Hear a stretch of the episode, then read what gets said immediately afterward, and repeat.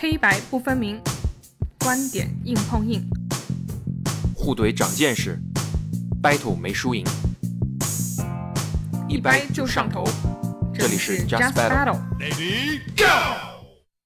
哈，大家好，欢迎收听新一期的 Just Battle，我是主播豌豆。我是主播艾伦。Just Battle 是由播客公社出品的一档播客节目。你在你的日常生活中一定有很难做决定的时刻，或者难以理解的文化现象。那我们的节目就从不同的角度帮你掰扯掰扯，希望你听完以后没那么纠结。每期节目呢，我们会讲述自己的观点以及观点背后的例子，也会互相提问，怼一怼。然后今天终于聊到一个生活中最难做决定的时刻，就是我们一直讲说啊，我们的节目是怎么怎么怎么讲难做决定的时刻，或者是难以理解文化现象，然后从来没有讨论过什么文化现象，讲的都是生活中鸡毛蒜皮的小事，类似于女团选秀你选哪一个，微信和微博你选哪一个这种事情。日常生活中有很难做决定的时刻，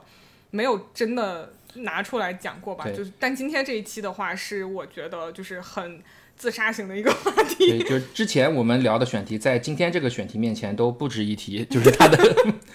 就然后这一期的话，真的是很难做决定的时刻。然后这一期的话，它就是当然也绝对不能让我的父母听见。对，它也是就是困扰我最近这几年生活的一个比较大的，就最近三年吧。我生活中当然会有很多别的困难，说是工作上的困难，或者是朋友，或者是就很多大大小小的事情。但在我生活中，目前为止最大的一个困难就是这一期。嗯要讲的这个主题，然后这一期的话也是绝对不能让父母听的。哎，你父母听不听我们这个节目？我没有准备让他们听。其实今天这个话题也是可能我们这个年龄段或多或少会被影响到的一个话题。你平常的社交媒体，你爸妈会看吗？呃，我不用社交媒体，所以就杜绝了这个问题。他们有你微信朋友圈吗？有的，但是我会选择性的去分组。因为我自己用微信、微博都用，对，然后我爸好像又有一种很特殊的能力，就是永远都能够找到我的社交媒体，哪怕早年我用饭否的时候，他都能找得到。然后那你爸挺厉害的。对，然后这这一次我们做这个 Just Battle 这个电台，然后我就是比较刻意的没有让他们知道，因为 Just Battle 跟我们平时聊的一些话题不太一样。平时我们可能具体聊一些事情，但 Just 对 Battle 可能是讲一个观点，我可能要输出观点，要讲故事。嗯，我觉得就是伴随嗯我年龄的增长，三十多岁之后，跟我父母的想法很多却越来越不一样。嗯就谁说的你年龄越大就会跟你父母越来越相似，然后会和解？至少这件事情在我身上没有发生。可能你年龄还不够大。大家可以猜一猜我和 Aaron 谁比较大？这句话冒犯到的是谁？我目前为止没有觉得跟他们和解，嗯而在很多事情上分歧是越来越大。然后 Just Battle 很多话题我们其实是要输出观点的嘛，所以这个电台我目前为止是没有让他们知道。然后这一期的话是更是不能够让他们听，对对对，对。不要小瞧你爸。然后大家肯定就会在想，我们到底要聊什么？因为铺垫有点长。大家还不知道要讲什么，就可见这个问题的严重性。要不要一起把它说出来？好，一二三，不生孩子要不要告诉父母？不是要一起说吗？为什么让我一个人说出来？不能出道了。毫无默契。这一期的核心是不要小孩这件事情，要不要告诉父母？困扰我三年的问题嘛。是，对，然后我们这一期就是正式开始所谓的 battle 之前，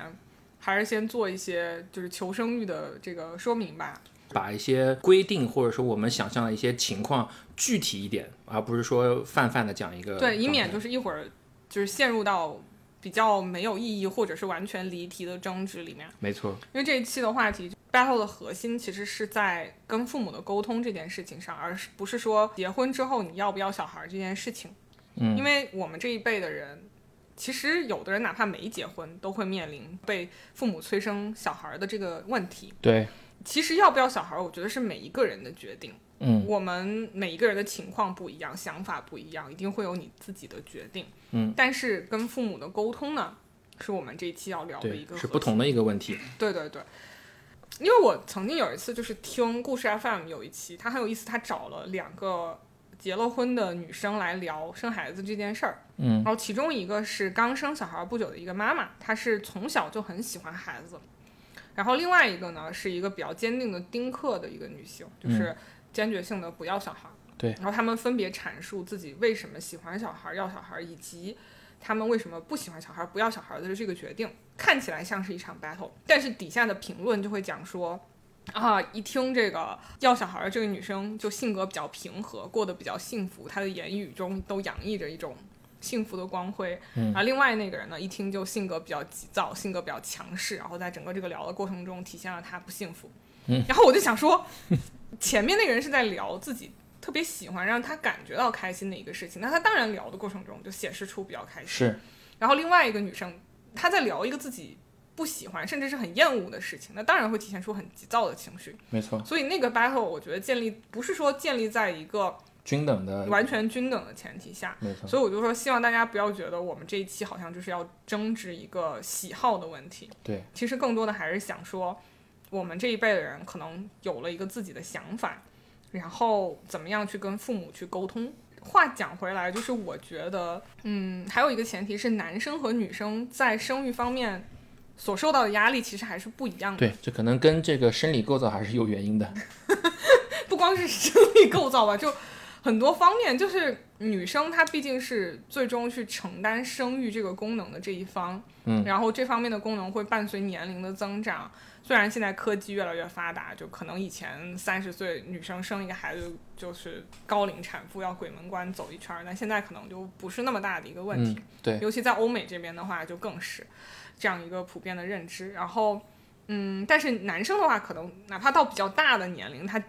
精子依然有活性嘛，就是嗯老来得子的事情也很多。对对对，所以我觉得作为一个女生吧，我在被催生小孩这件事情上承受的压力可能会更大一点。然后这个前提应该会对你和我的讨论会产生一些影响，没错，但是我不知道就是会产生怎样的一个影响。因为我作为一个男性，因为我也结婚了嘛，我会比较能够感同身受这个方面，生育这个问题上面，很明显我的另一半会比我承受更多的压力。嗯，对，就跟讲的情况是一样的。对，所以我觉得男女的这个角度一定会对我们的讨论产生影响，但是有可能是一个不错的影响，就正好我们能从男生和女生的角度各自去 battle 一下嘛。没问题。但是我这哎，好像我们俩结婚的时间差不多，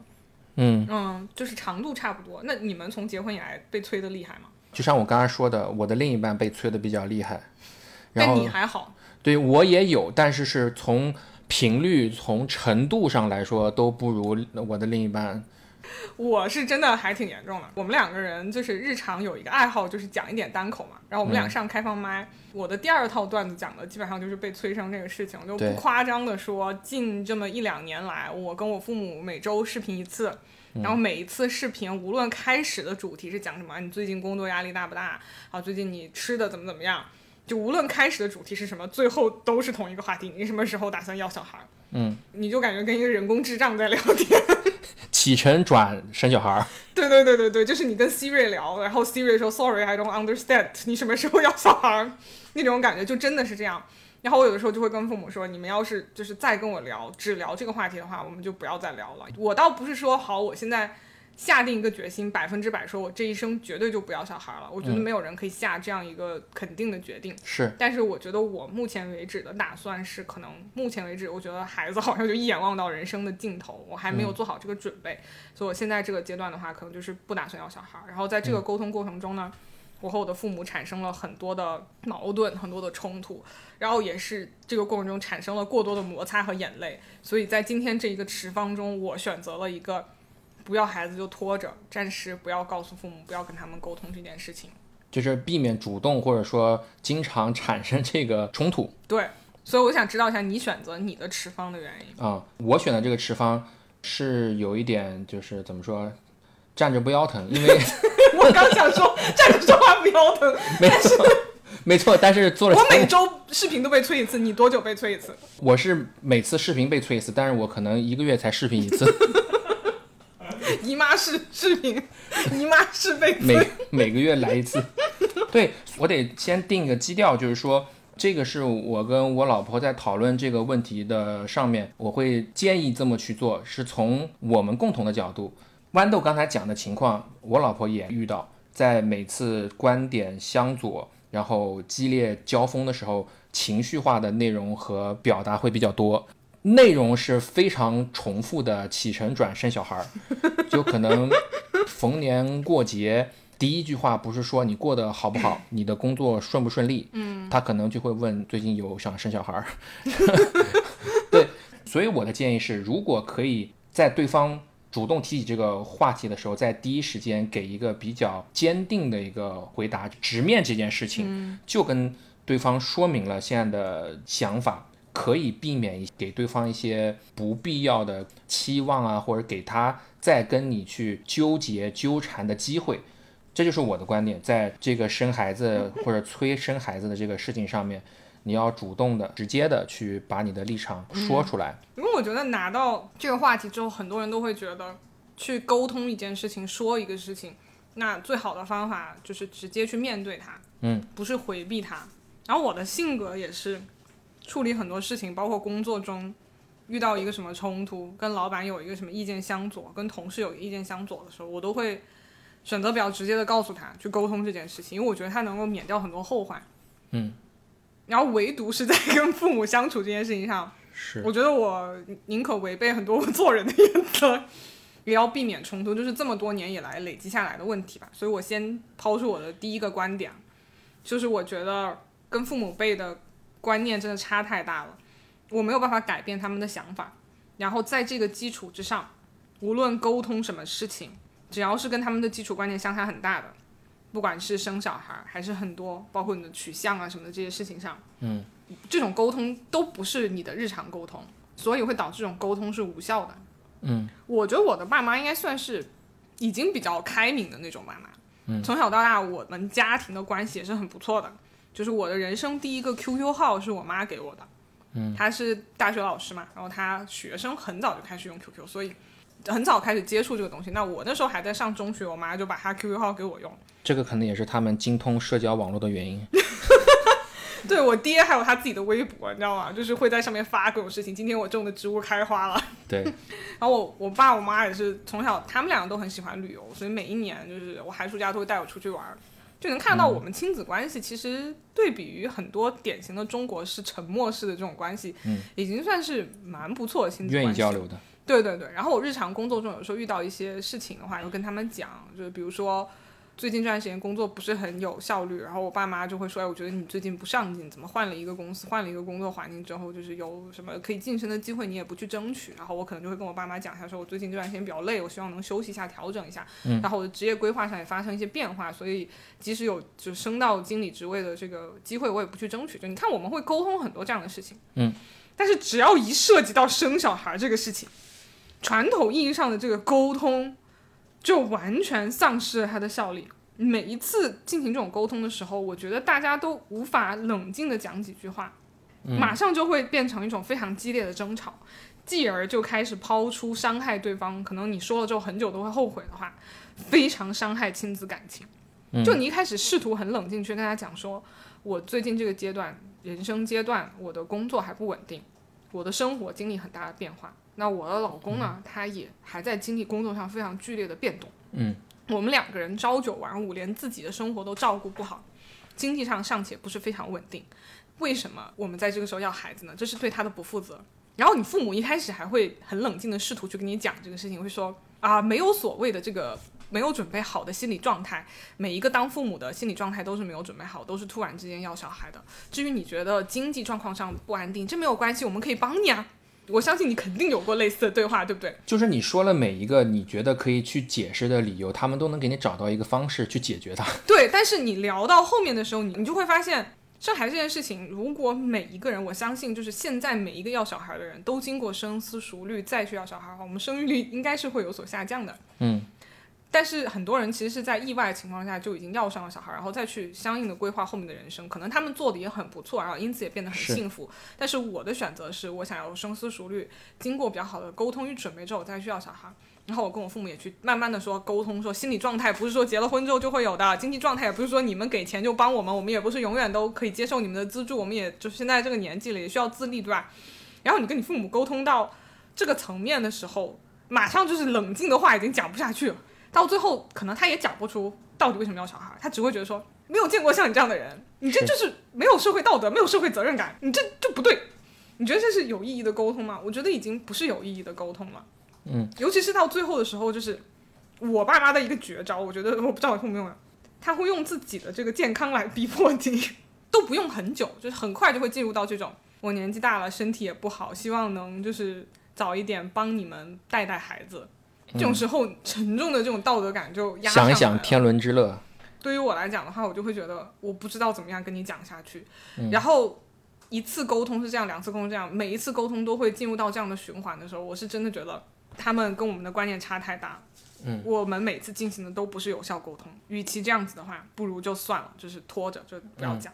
是你讲了这个，我在沿着我刚才所说的，我有点站着说话不腰疼。我非常能够理解这种痛苦，因为我的夫人在沟通方面也是被父母催得焦头烂额，然后也会非常情绪化，所以在这个事情上，就是因为我觉得每次沟通没有效果，所以我们才不能够去浪费掉每次沟通的机会。我的第一个观点就是说，你拖是拖不了的。你看你怎么拖，你可以拖一年，你可以拖三四年，但是给你带来的就是说他们会追得更紧。当然了，我完全同意你说的，父母在一些思维形态，包括他们的认知方面跟我们有巨大的差距。但是我觉得去理解他们的第一步，先是懂得他们为什么。其实我现在也不明白啊，我我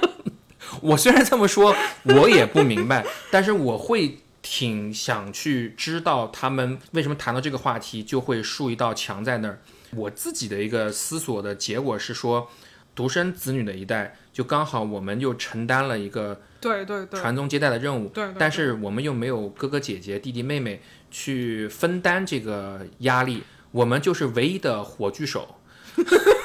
对你要是别的火炬手还能替一下，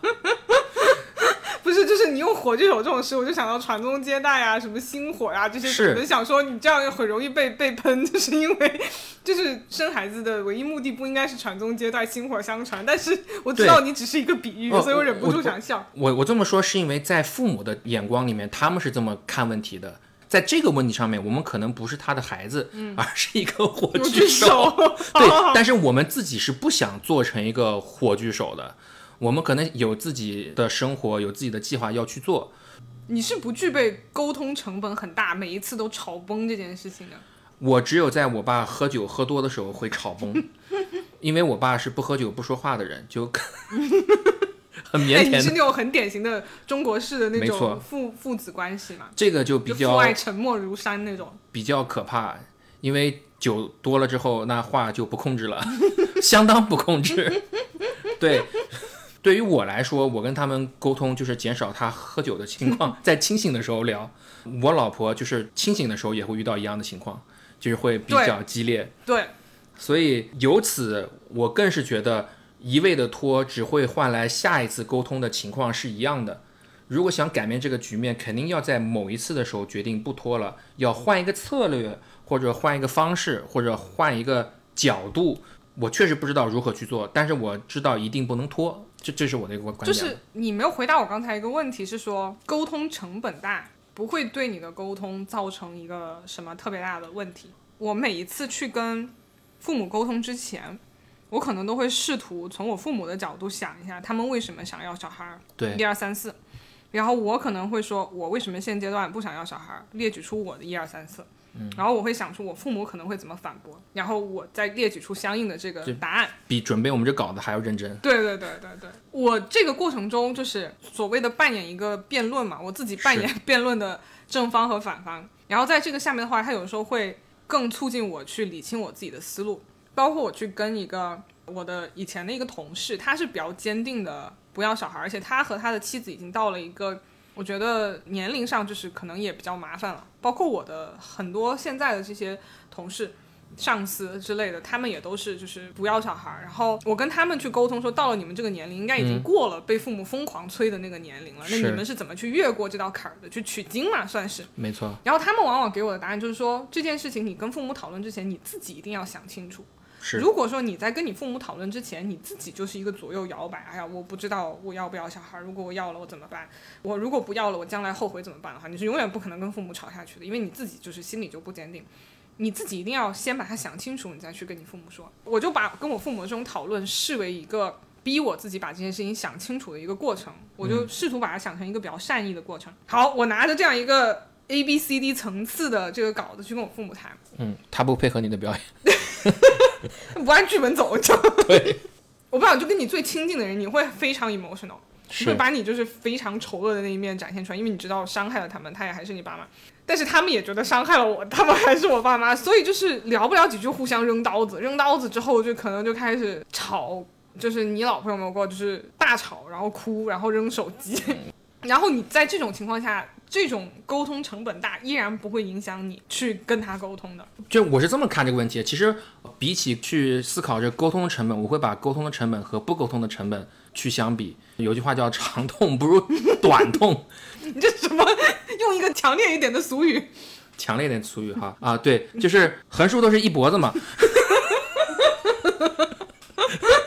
你如果不去沟通的话，或者说你不去很直接的去沟通的话。你可能迎来的是一波又一波，一波又一波，你可能要同样的话说几十遍。嗯，就是呃，当然，我觉得这可能跟我们每个人的生活之前的几十年是相关的。我有一个朋友，嗯，他可能在上初中的时候，因为他父亲不让他做一件事情，他用刀把父亲划了，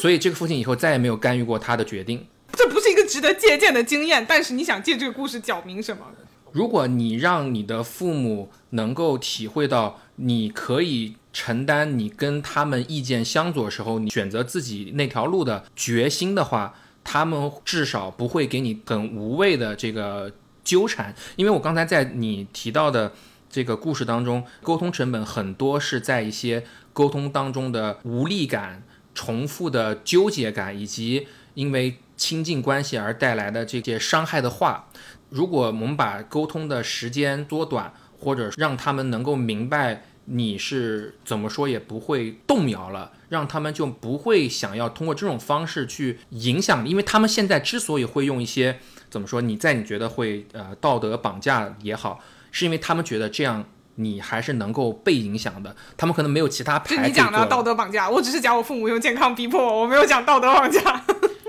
对，就是用这种方式，因为他们手上的牌不多了。那就是有什么牌就出什么牌了。这句话好心酸。选择用这样的牌去影响你。那我换个角度问你吧，就从比较个人的角度来问你，就你跟你爸妈现在就这件事情上有没有达成一个共识？说你有没有很坚定的让他们知道，我现在不要小孩？因为你家里还算比较沉默的亲子关系嘛。其实非常奇怪，是我妈不管我的，真的是不管。我也很纳闷儿，但是反而是我爸是催的那个，但我爸也是喝完酒催哈，但是他确实是催的，而且催的。很紧，催得很严厉，是吗？你爸会用怎样的话语？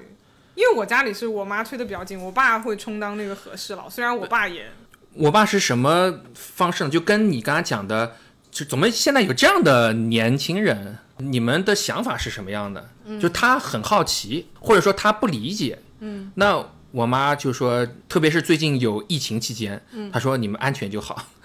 我妈，我爸妈完全不一样。我妈说是最近疫情，你们也没有什么事情，不如就生一个小孩吧。然后我简直就是你听听你自己说的什么话，我就聊不下去，你知道吗？但是你爸怎么催你，然后你怎么应对的？像我们这种比较传统的中国父子，我在他喝完酒的时候是大吵，不喝酒的时候讲道理。嗯，对于我来说绝不嘴软。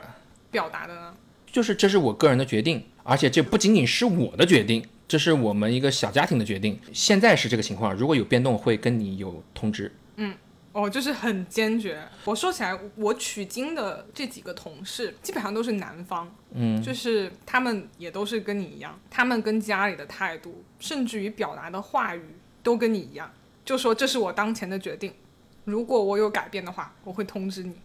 这是男生讲话的一种话术吗？还是怎样？就你们做到如此坚定，哇塞！那你爸不会就是？我也非常确定他很恨我的这个回答，至少是他不理解。嗯，但是我只要不让他喝酒就行了。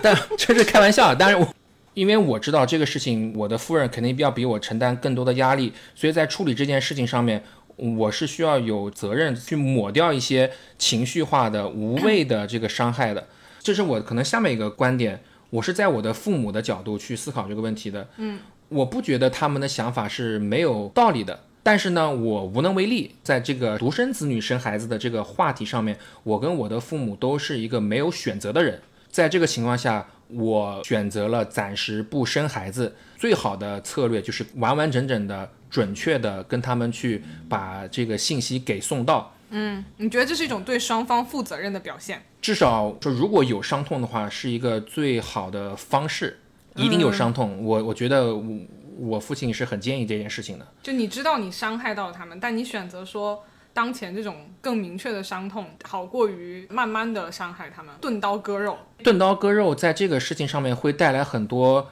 重复的、无谓的，甚至节外生枝的，嗯嗯，这种伤害。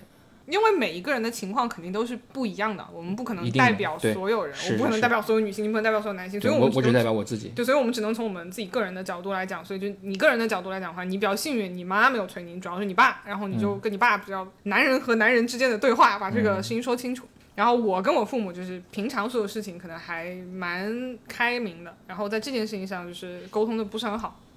那还有一种情况，我不知道你有没有遇到过。我知道有一些家庭就属于婆媳关系啊什么的处的比较好，嗯，然后有一些婆婆就是会直接问媳妇儿，那也有一些丈母娘可能会直接问女婿，嗯，然后发生在我们家可能就是我妈会直接问我老公，她不问我了，干脆。那就关系好呗。对，然后嗯你的话会不会有出现过那种就类似于你丈母娘直接催你？嗯，在我们这儿没出现过，你们怎么做到的？就是不拉冷漠的家庭关系。就是不拉群啊，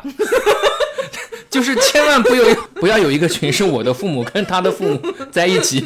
大家庭，相亲相爱一家人，直接在群里狙击你蹦蹦。at Iron，或者你什么时候要小孩儿？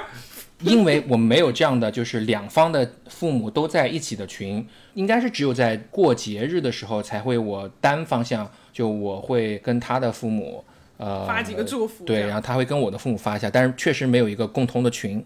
所以这样的话就会避免这种跨界，不要跨界，就是说双方比嘛。每一对夫妻彼此之间的公婆关系啊，这些什么的相处方法是不一样的。有一些家庭一定会出现那种，就类似于我小姨跟她的公公婆婆的关系，就比我姨父处的要好很多。嗯，然后我姨父在疫情期间的时候去武汉支援了嘛，嗯，是，等于我小姨就一个人承担起这个家庭照顾的责任，但她做的就非常好，因为她关系就很融洽。我觉得遇上这种家庭呢，就属于大家庭里关系非常好。嗯，但是我观察的话，在我们这一辈儿，这种大家庭融洽其实是越来越少了。就是我们这种年岁吧，或者是我们周围的环境，也有可能我就这样一个孤僻的人，我认识的人跟我一样都很孤僻，嗯，都是那种。呃，虽然结婚了，但大家的家庭关系都对各过各的，只是我从物理上就把它隔绝开，是，所以相对来说就会好一些。相对来说，你不会承受到对方父母也催你，如果对方父母也催你，哇，压力值就是倍增。然后我的那个取经的那个朋友，他就说他也遇到这种情况，就对方也会催自己。嗯，他最后采用了跟你一样的办法，就是狠狠的伤害对方，跟自己的父母还有跟对方的父母都说，如果我们已经很明确的谈论了我们的态度，我们也很明确的讲了，如果我们有变化的话会通知你们。如果我们在经济上或者是带孩子这件事情上需要帮助，我们也会很明确的跟你讲。嗯，如果没有讲的话，你就不需要再联系我。如果你联系我只是这一个话题的话，就请不要联系我。嗯，他们真的是近就生生近半年的时间嘛，没有跟双方父母有联系，除了就是打点钱支援一下。嗯，然后对方就是真的不讲这件事了。他们两个人生活现在就是非常宁静的两个人一条狗。然后我是跟他们取经之后，我是会觉得这个事情对我来讲很难做到，我很难真的狠下心来去跟父母就是这样完全不联系。但是还有一个事情就是，我选择拖着，也是见到他们这样，就是也是我的第二个观点嘛。父母有一些迫于这样的沟通方式或是原因，显得理解了你的决定，但其实很多父母内心他还是不理解，嗯，他只是选择了隐忍这种痛不讲出来，嗯，他们有时候会暗自伤心。尤其是你不知道，就是他们生活的环境是什么样子。比如说，我们生活在一个可能周围大家都不太想要小孩儿，然后都年轻人，没什么感觉。但父母可能生活在一个三线、四线城市，那周围全都是抱小孩儿玩儿，然后每一天你出去玩儿，可能别人聊的都是哦，你女儿啊不错啊，找到哪个工作，然后很出息，然后哎什么时候要小孩儿，然后他们就突然间好像矮人半截。那可能在我的家庭里，就是可能我会有一些表弟、表妹、堂哥、堂姐，他们可能就是世俗意义上来讲，我总是别人家的小孩，成绩就不错，但是他们就早早的成家有小孩，嗯，然后我父母在他们面前就又矮半截，他们就是只能暗自伤心嘛，所以我就会觉得，有时候让他们这样暗自伤心，假装好像理解了我的决定，还不如就是慢慢拖着。因为我目前真的只见到过一种父母，身边这么多朋友，一种父母是真的理解了小孩决定，就是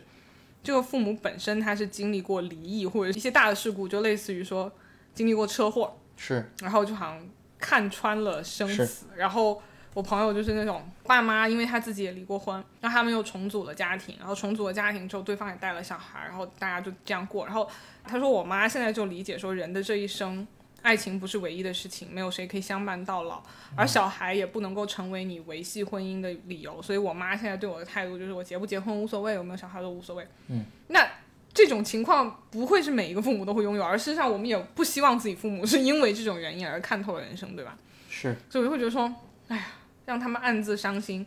还是说不如就拖一拖，给他们一点点浅浅的希望？嗯，对，嗯，呃，你刚才讲觉得我难以反驳，就每次我一沉默，你就觉得我被你说服。对，其其实我是在想更大的坑。来吧。对，因为你提到了，就是你在跟父母沟通的时候，因为怕他们受伤，所以会拖着给他们一点点希望。嗯，那你觉得你可以拖到什么时候呢？或者说？你的一个谎言需要用更多的谎言来去圆吗？嗯，就是如果你以后还有可能会生孩子的话，那你拖一拖，说不定你想明白了，或者你拖一拖，他们想明白了，就没有这个事儿了。嗯，但如果你已经确定了一件事情，就是你真的可能就不想做这件事情了，至少不想自己做这件事情了。那如果不是直接说的话，给他们希望的话。他们总有一天是要知道你的这个真实想法的。那他们那个时候在看你这段时间对他们的，不能说欺骗吧，至少说是哄着他们这种方式，他们能够理解到你的良苦用心吗？我不知道。我我我我不是，我不是逼你。没有没有没有。直接放弃 battle，再见。你戳到了很多人生终极话题嘛？你刚才提到特别让我有感触，就是那些真的能够明白的人，是那些经历过一些。嗯，不能说变故吧，至少他们能够体会到人生是各种各样的，你可以活成任何姿态，嗯，你都可以算是活得比较好，并不是说有一个标准配置，就可能两人三个孩子一条狗，这就是一个一百分的答案，对，然后你现在只做到了一个七八十分，甚至还不及格。那我没有期望我的父母能够明白到这样，嗯，但是就像我不能够完全理解他们现在想法一样，以后我的想法会不会变不一样，这取决于我跟他们的沟通能不能够互相去影响。我是不会放弃跟他们去沟通，其实理由跟你是一样的，因为我还在乎他们，因为我有个前提，就是如果我们决定不生孩子，那对于我们的父母怎么样都是伤害。基于这个前提，我只是在选择如何伤害，以及哪种伤害是可以修复的去选择。嗯，那我选择的方式就是说，在伤害的时候狠一点，然后慢慢去修复，或者伤害的时候真一点。狠不狠取决于这个接受的人他的想法是什么样的。可能对我妈来说没有那么狠，但是有伤害；对我爸来说非常狠。但是我觉得他们既然知道说我的真心想法就够了。如果以后我再去修复的话。我可能不用再多一步，叫做我前段时间拖着，前段时间哄你的，其实我不是那么想的，我其实当时不想伤害你们，我可能就不用多这一步了。就是我们大家都知道，一个一个谎可能要用更多的谎去圆，但是呢，你又不是想故意伤害他们，你去骗他们的理由就是不想伤害他们。我感觉我好像一个渣男在用一个，就是用更多的谎去圆另外一个谎。刚刚你讲的有几个点吧，就是我觉得我确实难以反驳，或者是。比较有触动点就是第一，可以拖到什么时候；二就是我们不能够希望父母能够理解我们的世界，这个是到我现在都没有想清楚的事情。就是如果要拖，能拖到什么时候？因为很多人生的终极问题都在这儿，跟父母关系的终极问题，不光是说你做了一个决定，你难以让父母理解不要小孩，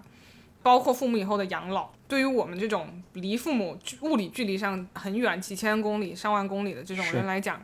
其实都是一个很大的问题，就是绕不开的问题。对对对，就是我们是一个核心家庭，父母是一个核心家庭，表面上看起来是分离的，但是我们不可能做到完全分离，是有千丝万缕的联系。如果是完全大家是独立的个体的话，我也可以就是哦啪切断，以后就是不想了。但是不可能不想的，你就是要想，包括养老，包括要孩子。其实我现在一直都是以一个拖着，以一个逃避的姿态在面对。但至于说，能拖到什么时候，能逃避到什么时候？我目前为止一个比较懦弱的想法就是，女生的生理年龄都是有一个这也是男女生受到压力不一样原因嘛。女生有这个生物钟，对我有见过不少的夫妻离婚，就是因为男生一直没有做好准备，女生就会说我的生物钟已经在敲响很多遍了，嗯，然后就离婚了。然后也有见到夫妻说，本来年轻的时候我们俩一起说好不要小孩，结果可能到了四十多岁的时候，男生后悔了，说我想要小孩，这时候女生已经生不了了，嗯，然后男生就会因此而出轨或者离开，而世人有的时候会觉得这男生做的是有道理的，你就想要小孩，你就生不了嘛，嗯，我觉得也是基于这个原因，这也是我父母的一个观点，就是女生是没有后悔的机会的，而男生是有很多后悔的机会，结扎，结扎了还可以缝上，你嗯知道吗？是我知道，所以我的一个决定就是，作为当代知识女性，就是我做了一个比较昂贵，但是给我自己上保险的一个决定，就是我可以去冻卵，我可以把卵子冻起来，作为我将来的一个选择，嗯，来保证它的活性，这是对于我自己的一个保护。但是对于我父母来讲，他们是不希望我受这种伤害，就是不管说冻卵的本身，这手术过程的本身，还是说你这是为了后悔而做的一个决定，那你但将来真的要吞这个后悔药的过程，也会是非常痛苦的。但是我就只能说，我抱着一个比较懦弱的想法，就是我可能拖到一个生理上，我父母觉得，这也是我一些女性丁克朋友的意见，就是说，你拖到一个生理上，父母觉得说，OK，就是这个事情过去了，然后年龄已经到了，算了，我也就不催你了，你到了这个年龄，你过得开心就好了。嗯嗯嗯，对是这是目前为止我对你第一个问题的答案，就是能拖到什么时候？对虽然我觉得这是一个就是很懦弱的答案吧。我不觉得这个很懦弱了。其实我们双方的父母跟我们的互动关系都是能够做到很理性，也能够做到互相从对方的角度去思考问题的。但是在这个话题上面，因为它是一种极强的意识形态的一种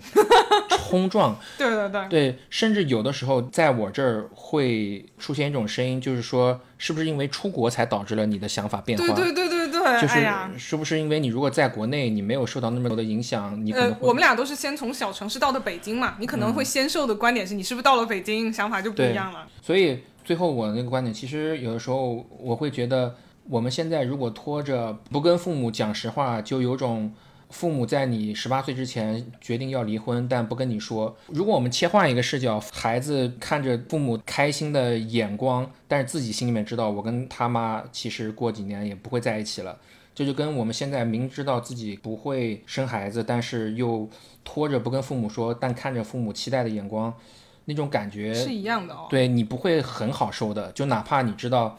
你有时候拖着是给自己省了一点事，但是就哪怕你是生理年纪到了，你真的没有办法去做这件事情，父母也不得不接受这一件事情的时候，你还得去面对那个 final moment，要跟他们去说这件事情。为什么要说你为什么要突然讲英语？Final moment，吓我一跳。我很少说英文，sorry。就是你为什么要突然讲英语？你一定要把我这段吐槽录进去，不要剪掉。嗯、对，最终就是你拖的肯定要有一个行刑的时刻吧，嗯，就最终的时候。你你说第二个事情就是父母所看到的世界跟我们的世界是不一样的，我们也不能够强行去改变他们的观点，我们的经历不一样嘛。我不是去向同事取经嘛，然后我的那个同事情况比较特殊，就他老婆比他大八岁，嗯，他老婆快五十了，他老婆那边基本上是不会受到他爸妈的催促，嗯，然后他这边的话，他妈还是会催他，然后他妈就说你们两个人太自私了，然后他就回他妈说，我就是很自私啊，我也承认这一点，就是不要小孩，从某种程度上来讲，其实是我们很自私的一个行为，因为我们完全是从自己的角度去考虑，如果我们不自私，只想着父母的话，那也会就是我实在不想要，但是我为了我父母，我也去做这个决定，但是就像你说的。每一个人的经历不一样，每一个人看到的世界是不一样的。你试想一下，如果我们两个人没有到北京，没有就是出国，一直生活在一个三线、四线小城，是不是有可能我们俩的人生和观点其实跟现在是完全不一样的？我觉得你的人生经历，包括你的想法，会受很多东西去影响。嗯，可能地域这个会有，但不是决定因素，一定是跟你这个人的对于世界的看法是有关系的。所以我不会把这个你去了一个很大的地方。地域的影响放这么大的一个比重，我觉得不会的。但是我觉得是一个客观事实，就是你不可能扭转你过去的经历嘛，你也不可能回到过去。那现在的客观事实就是我父母他们从他们出生的年代到他们生活的地方是这么一段，然后我出生的年代，我到过生活的不同地方又是一段。这两个是完全不一样的，然后我们的背景也是完全不一样的，所以就会导致我们嗯观点的差异越来越大，是然后越来越难以不可调和。调和。嗯，我曾经做过这种努力，就是把父母带到我的身边来，跟我身边的朋友们去沟通，让他多感受一下我生活的环境。然后他们的大学同学，他们的朋友也在我们身边这个城市定居，在相对比较大一点、比较宽容、多元一点的环境里面定居。嗯，我就让他们的大学同学去跟他们聊，因为他们的大学同学就面临就是可能他们的孩子跟我一样大，或者比我小很多。嗯，完全叛逆，跟他们父母完全无法沟通，呈现中西方文化的那种，甚至于包括取向啊这些什么，都完全跟父母没有办法谈得来。嗯，然后他们就会劝我爸妈说啊，你们的小孩已经很好啦，知足吧。嗯，然后我我就会觉得说啊，这样他们会不会好一点，改变一点？嗯，不会。对，他们好像在我身边生活的时候好一点，等他们回到原有的生活环境之后，又变成了那个样子。然后我有一天我就终于觉得说，每一个人生活的环境决定了他，每一个人成长的经历决定了他的观点。我不要再试图去改变他们的观点了，嗯我只能去找到一个融合的点。嗯然后我选择的方式就是拖延，嗯，但是你选择的方式就是砍一刀，然后慢慢去修复这个伤害，对不对？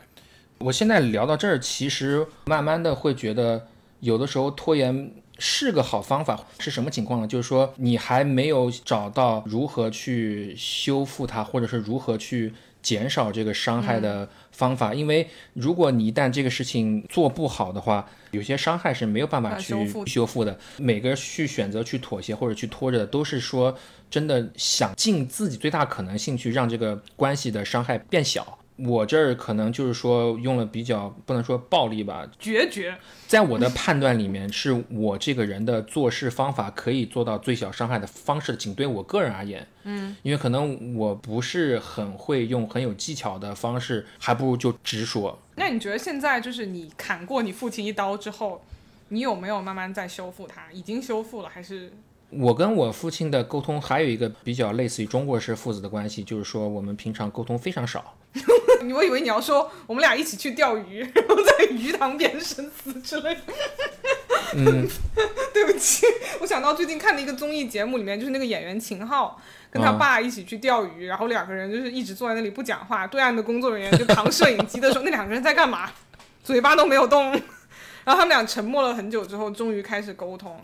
所以你和你父亲也是这种，就是沉默很久，避免沟通。但是我现在是比之前我会花更多心思主动跟他发起话题。嗯，我的性格很多一部分是遗传于他的，毕竟是父子嘛，所以我的潜意识是能不聊就不聊。但是因为这样不能两个人都这么不聊吧，嗯，那就以后就根本就没有话题去弄了，只是变成相对主动的那一个。去会跟他聊一些我最近的想法，会跟他聊一些除了生孩子以外，我跟他的共同语言。然后慢慢就是你有感觉到说在修复这段关系。对，还有一个东西就是我会建议我的父亲或者我的母亲发展一下他们的自己的爱好，就是让他们的关注点可以从家庭里面延伸出去，这也是一种方法。就是说，如果他们的生活里面不只有孩子，或者说他们的关注点在这一刻不是只有小家的话，会好一点是吧？对对对对对，我也是，我爸最近在努力学英语，真的开始要用英文的这个 社交软件。我觉得聊也聊挺久了，差不多就是我听懂你的意思。我觉得整体聊下来，对我个人来讲，最直击心灵的两个事情，还是我刚才讲的点。第一，你拖，你能拖到什么时候？第二，你不能改变他过去的经历，不能够让他接受你的世界，那是不是就是宁可先把伤害放下去，然后再慢慢修复？这个可能会比一直拖着要好。虽然我接受了这个观点，但是我只要想到我要鼓起勇气去跟我爸妈说这件事情，我就会觉得好恐怖。嗯是，这是所以在我这儿必须要说一个前提，就是作为夫妻双方，做老公的肯定是不如做老婆的压力大。所以在今天这个话题上面，虽然这个 battle 结果是说拖延也好，还是要直接说也好，，battle 它没有输赢嘛，就像我们的片头说的一样。点题了哈，好尴尬，因为我刚刚在想我们片头是什么，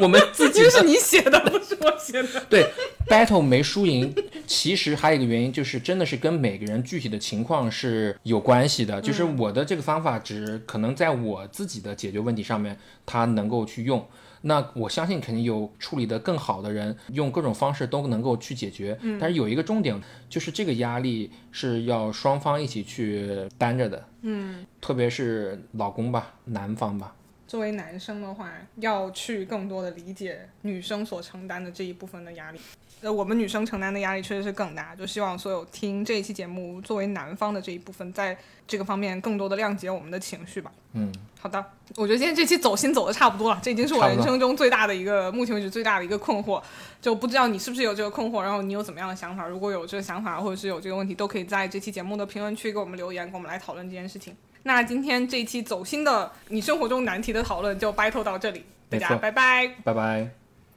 拜拜，拜。拜。